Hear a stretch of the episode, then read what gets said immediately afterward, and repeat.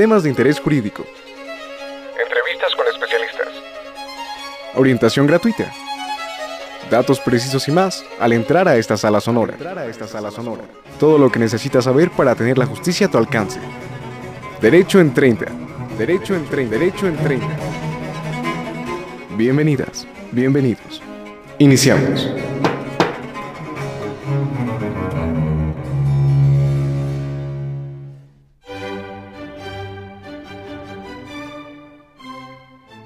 Hola, muy buenas tardes, estimados radioescuchas. Gracias por sintonizar el Sistema Universitario de Radio y Televisión. Saludamos con mucho gusto a la audiencia de Radio Universidad Autónoma del Estado de Hidalgo, Actopan, Pachuca, Huejutla, San Bartolo Tototepec, Simapán y Tulancingo. Les saluda Denitza López Telles y Josué Serrano Rubio. Eh, muchas gracias, espero que se encuentren muy bien. Nosotros estamos muy contentos de saludarles, como en cada ocasión, pero esta misión es aún más especial, puesto que estamos celebrando la Fiesta de las Letras, la edición 33 de la Feria Universitaria del Libro de la Universidad Autónoma del Estado de Hidalgo. Así es, esta edición que se lleva a cabo de manera virtual debido a las actuales circunstancias, pero no por eso menos importante, tiene a Rusia como país invitado de honor y la temática de este año es inteligencia artificial. Ustedes se preguntarán cómo es que el derecho puede estar conectado con la inteligencia artificial. Pues esta tarde tenemos un tema por demás interesante, justo para hablar de esta interesante colaboración entre el ámbito jurídico y la tecnología.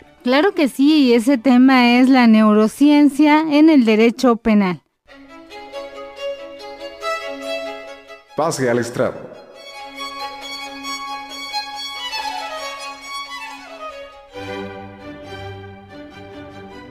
Bueno, vamos a presentar a nuestro invitado. Él es el doctor Jorge Guzmán. ¿Cómo está, doctor? Muy buenas tardes. Hola, muy buena tarde. Muchas gracias por invitarme a este espacio. Un gusto estar con ustedes. Muchísimas gracias, doctor, por acompañarnos eh, el día de hoy y un tema, un tema por demás, por demás interesante, cómo vincular hoy en día la cuestión del derecho penal con la, con la neurociencia. Pero bueno, vamos a entrar en materia y de primera instancia, doctor, quiero que nos quisiéramos que nos pudiese platicar en términos generales qué significa o qué son las neurociencias, doctor. Muy bien, pues bueno, para que nuestro radio escuche, pues estén más enterados acerca del tema, pues vamos a tratar de aclarar este concepto. En la actualidad se escucha mucho el término neurociencias, pero no se tiene una idea tan clara o tan específica de a qué hace referencia. Las neurociencias son un conjunto multidisciplinario de ciencias que se encargan del estudio de la estructura y la función del sistema nervioso. Es decir, ahí participan un montón de disciplinas, de ciencias que convergen para tratar de aportar acerca de los aspectos generales, tanto macroscópicos como microscópicos, pero también desde la parte de cómo funciona el cerebro, cómo funciona el sistema nervioso. Y tenemos una serie de disciplinas que pueden ir desde la psicología, la biología, la química, la medicina, la neurología, la psiquiatría, hasta algunas que parecen sorprendentes, pero que están también dentro de esta de este campo, como puede ser la lingüística, como puede ser las matemáticas, la física y en este caso tan particular, incluso el derecho. El derecho también ya está formando parte de esta área o campo que es las neurociencias a través de lo que se conoce como el neuroderecho. Bueno, es un tema muy importante y a mí me gustaría preguntarle, a, usted acaba de referirse al neuroderecho, ¿cómo los aportes de la neurociencia pueden ayudar a la procuración de justicia? Pues mire, este maestra, efectivamente, ¿no? Cuando estas disciplinas que convergen y tratan de estudiar cómo está compuesto el sistema nervioso, cómo está compuesto el cerebro, pero también cómo funciona, es decir, los procesos psíquicos, los procesos psicológicos, la conducta, la relación entre estos procesos psicológicos y eh, los correlatos cerebrales, ahí es donde entra en juego una serie de disciplinas que buscan tratar de describir la conducta humana, ¿no? En el caso del derecho, pues su interés principal tendría que ver con un auxiliar en la procuración de la justicia. Es una herramienta que se utilizaría para tratar de apoyar a las decisiones que toman el ámbito jurídico, los jueces y los abogados.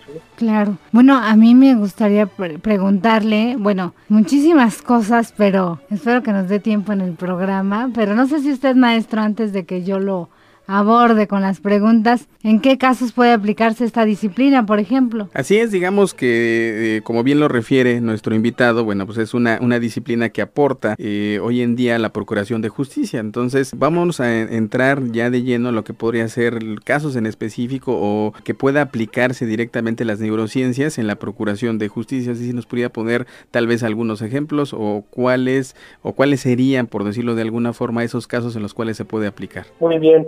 Pues mire, ahí el campo de aplicación es muy amplio y muy diverso, puede ir en cualquier área del derecho, ¿no? Desde la parte laboral, desde la parte civil y también desde la parte penal. En específico podríamos hablar que las neurociencias como tienen divisiones, pues podría aportar desde distintos campos, ¿no? Desde tratar de entender la parte química del cerebro, si hay algún desbalance químico en el cerebro que sería lo más relacionado a la neuroquímica, o tratar de entender, por ejemplo, si hay alguna alteración estructural en la forma, en la configuración del cerebro, y eso es lo que está ocasionando algún tipo de conducta en términos, por ejemplo, de psicopatía, en términos, por ejemplo, de alguna manifestación de agresividad muy exacerbada o en algún caso donde hay alguna implicación penal, Ahí entraría, por ejemplo, todo lo que tiene que ver con la neuroimagen, ¿no? El estudio de, de las imágenes del cerebro, la tomografía, la resonancia magnética, para evidenciar que estos cambios o este tipo de conducta podría estar claramente atribuida a, una, a un daño orgánico, a un daño cerebral, pero también podría entrar otras series de disciplinas, como es el caso particular de aquella en la que yo me dedico en especialismo, que es la neuropsicología forense. Esta se encarga de relacionar las funciones psicológicas y la implicación o la cuestión jurídica, la pregunta jurídica, ¿no? Y puede estar en distintos ámbitos, por ejemplo, en el ámbito civil, para cuestiones que tienen que ver con la guardia de custodia, es decir, una persona que se sospecha de sus capacidades en términos mentales, en términos cognitivos, y tiene las capacidades para hacerse cargo de un menor eh, o, unos menores, pues ahí puede utilizarse este tipo de herramienta a partir de la pregunta legal y tratar de, de, dar respuestas objetivas. Esto es muy importante, eso creo que es algo que más adelante me gustaría desarrollar, que a diferencia de la psicología tradicional, de la psicología forense que se usa en el ámbito también del derecho, pues eh, ha cambiado, ¿no? Acá el, trabajo es muy objetivo porque se basa en pruebas contundentes, en pruebas científicas que están validadas a partir del uso de instrumentos, de tecnologías que nos da este tipo de aproximación. Fíjese, doctor, bueno, a mí se me hace muy interesante que usted nos comenta que esta disciplina puede ayudarnos a ver si existe alguna disfunción a nivel cerebral, algún desbalance químico en nuestro cerebro. Bueno, nosotros como eh, estudiantes de derecho siempre nos enseñan las causas excluyentes del delito y una de ellas es la inimputabilidad. Todos nosotros a los que el derecho nos reprocha por haber cometido algo, se supone que somos imputables, ¿no? O sea, tú podías haber tomado una decisión distinta, pero decidiste cometer un delito por tu libre albedrío. Ahora, ¿qué pasa si a los inimputables, como son las personas que tienen un trastorno mental permanente o transitorio, ellos quedan excluidos del delito? O sea, hay delito, pero no hay delincuente porque ellos son inimputables. Entonces, lo que se les da generalmente es una medida de seguridad como sanción, ¿no? Porque a lo mejor yo estaba sentada en el parque y llega una persona y con un bat me lesiona, vamos a suponer que incluso me priva de la vida, entonces esta persona se comprueba que es inimputable y obviamente no va a tener un proceso especial, se le van a dictar medidas de seguridad, posiblemente pues este atención eh, psiquiátrica, psicológica, etcétera, y lo excluye de una pena como tal, como cual como serían los imputables, pero los inimputables carecen de este reproche que les hace el derecho. A mí me gustaría saber si se puede aplicar, ¿no?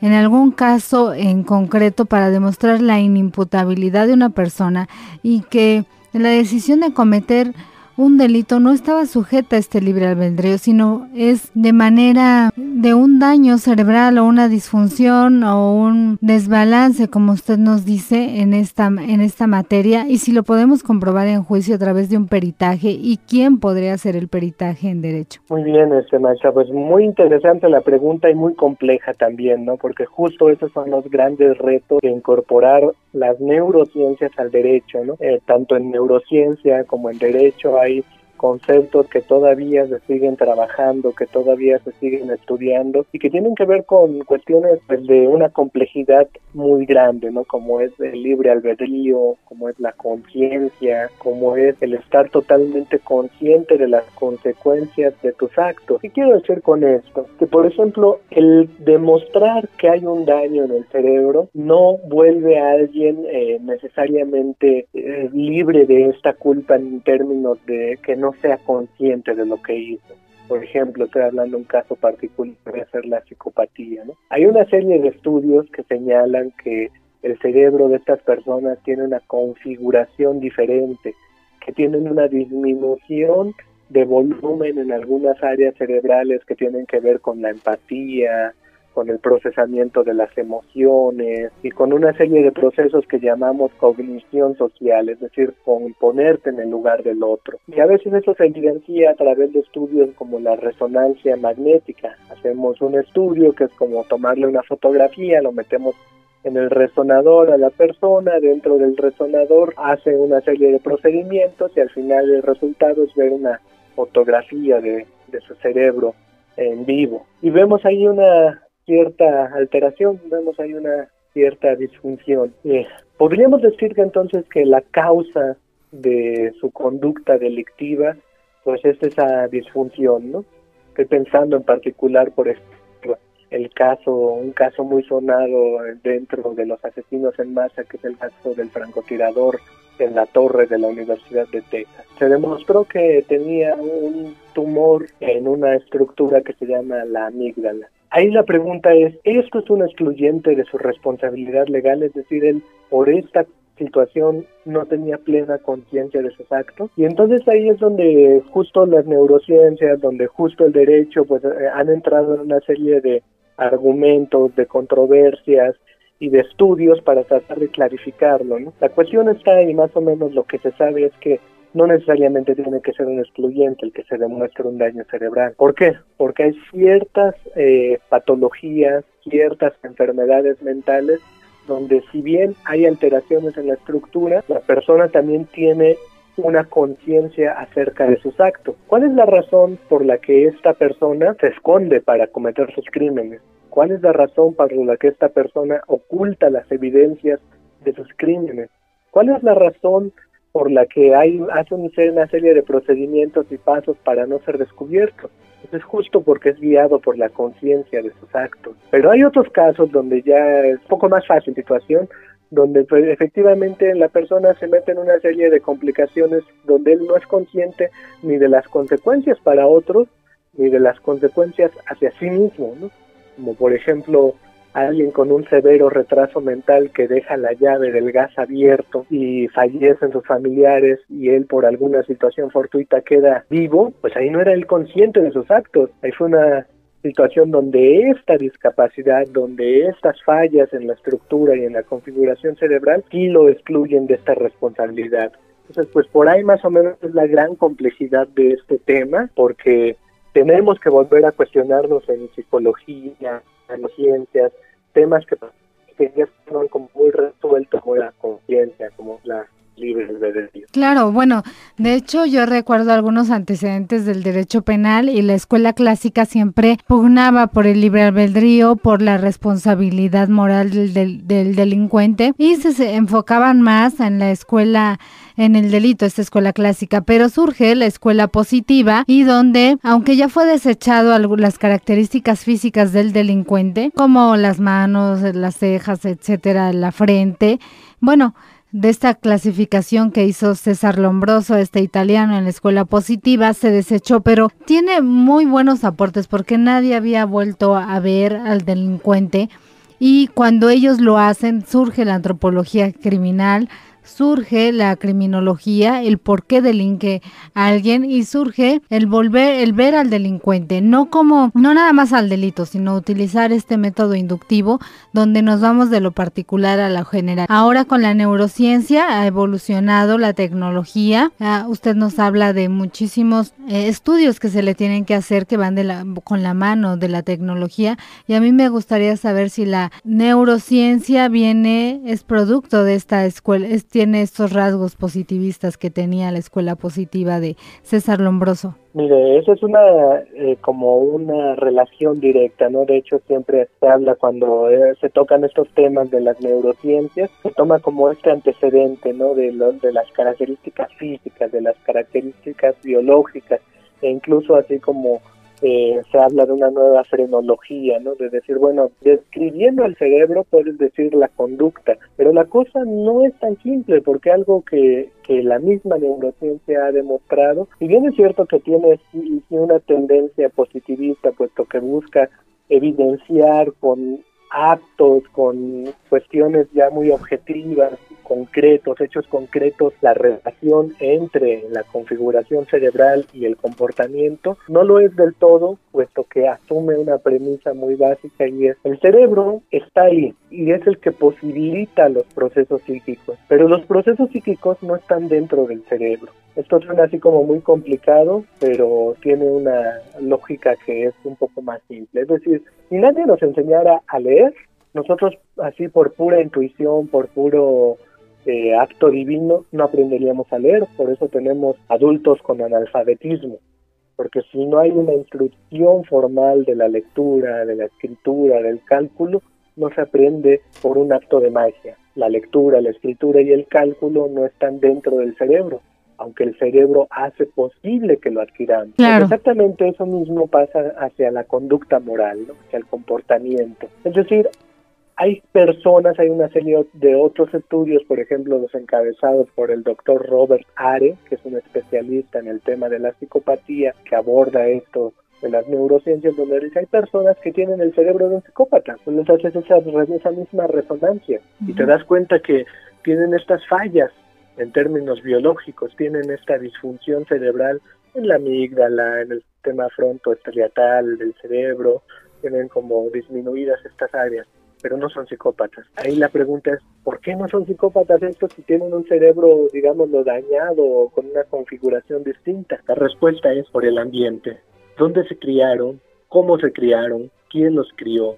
Las normas sociales, la cultura, los padres, juegan un papel bien importante y es donde nuevamente hay una gran complejidad, ¿no? Porque no basta con describir el cerebro, tú puedes decir, ok, sí, hay estas alteraciones, pero ¿qué pasa si nos quedamos solo en ese término? Pues estaríamos haciendo una relación muy simplista sobre el fenómeno psíquico. Tenemos que ir más allá y buscar las variables sociales, culturales, familiares. Bueno, es que definitivamente es la tarea que queda para la criminología, saber por qué estos controles sociales fallan en algunos sujetos y saber por qué no, y creo que la neurociencia puede ser una posible respuesta a estas interrogantes. A mí me gustaría preguntarle cómo estos, en México, cómo se ha desarrollado esta disciplina? Bueno, pues es también una buena pregunta porque eh, es muy reciente el desarrollo de esta disciplina, ¿no? Estamos hablando que el término neurociencias como tal se empezó a popularizar en la década, a finales de la década de los 70, 1975. Y posteriormente pues ha ido evolucionando en México ha ido llegando a partir más o menos de los años 80, pero ha estado ahí como un poquito eh, en el anonimato durante mucho tiempo. Es hasta la, hasta la década del 2000 cuando realmente empieza este boom, esta, eh, a retomarse la importancia y a popularizarse. ¿Por qué?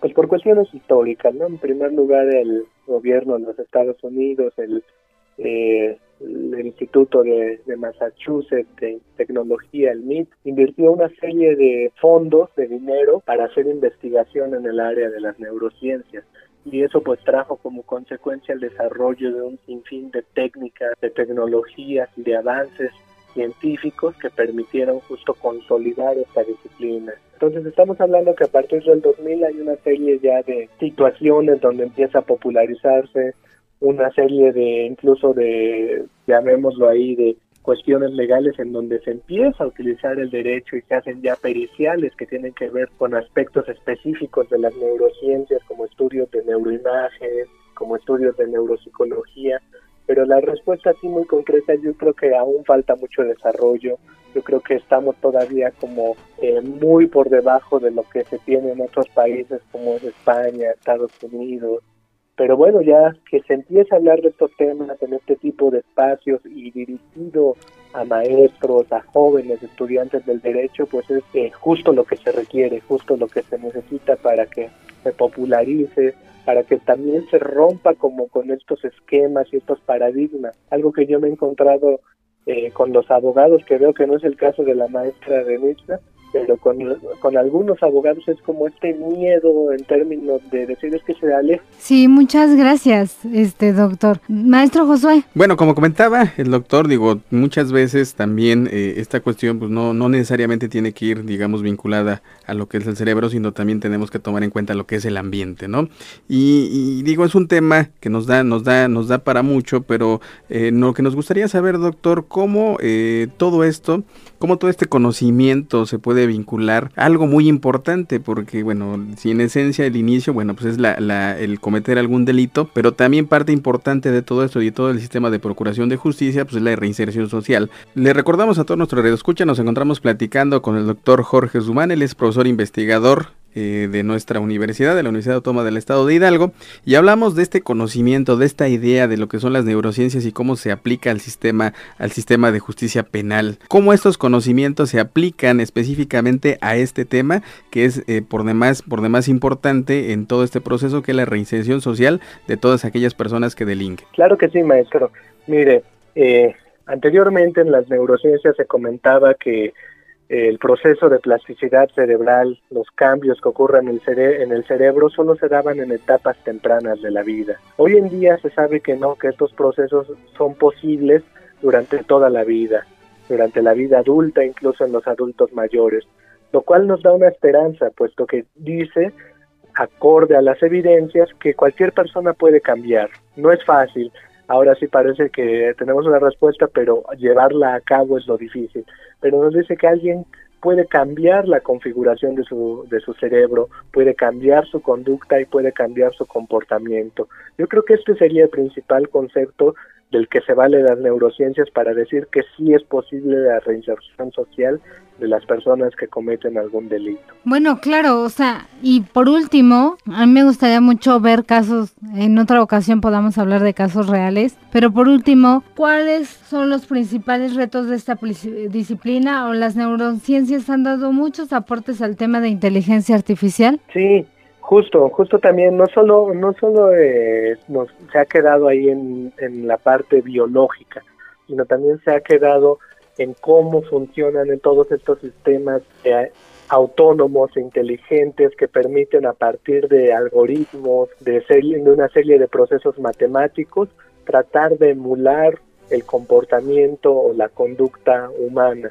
En este caso, por ejemplo, hay una serie de software de desarrollos tecnológicos que permiten eh, generar como patrones de respuesta o patrones eh, específicos de alguna situación, es decir, a partir de la evidencia que van teniendo los jueces, los abogados, meterlo a un programa y tratar de generar ahí también una serie de respuestas posibles acerca del hecho, acerca de los antecedentes, es decir, ayudan, son herramientas que también pueden ayudar a la procuración de la justicia, pero algo muy importante es que estos no son, aunque se llaman inteligentes, aunque se llaman autónomos, son operados por seres humanos, es decir, la función del juez, la función del abogado, pues nunca va a desaparecer, solamente nos van a ayudar a automatizar y hacer más fácil esta tarea. Así es, muchísimas gracias doctor por su participación en este programa Derecho en 30 y eh, en esta edición enmarcada en la edición 33 de la Feria Universitaria del Libro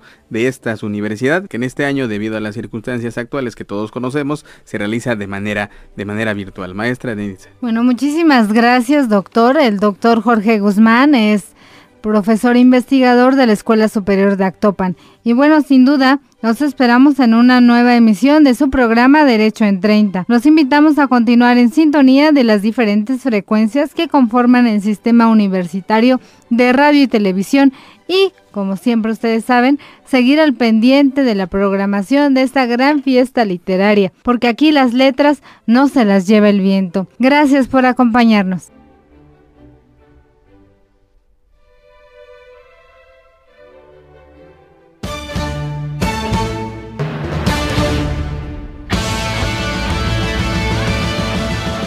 La justicia es la voluntad constante y perpetua de dar a cada hombre lo que merece y debemos saber cómo llegar a ella. Así lo haremos cada vez que tengamos Derecho en 30.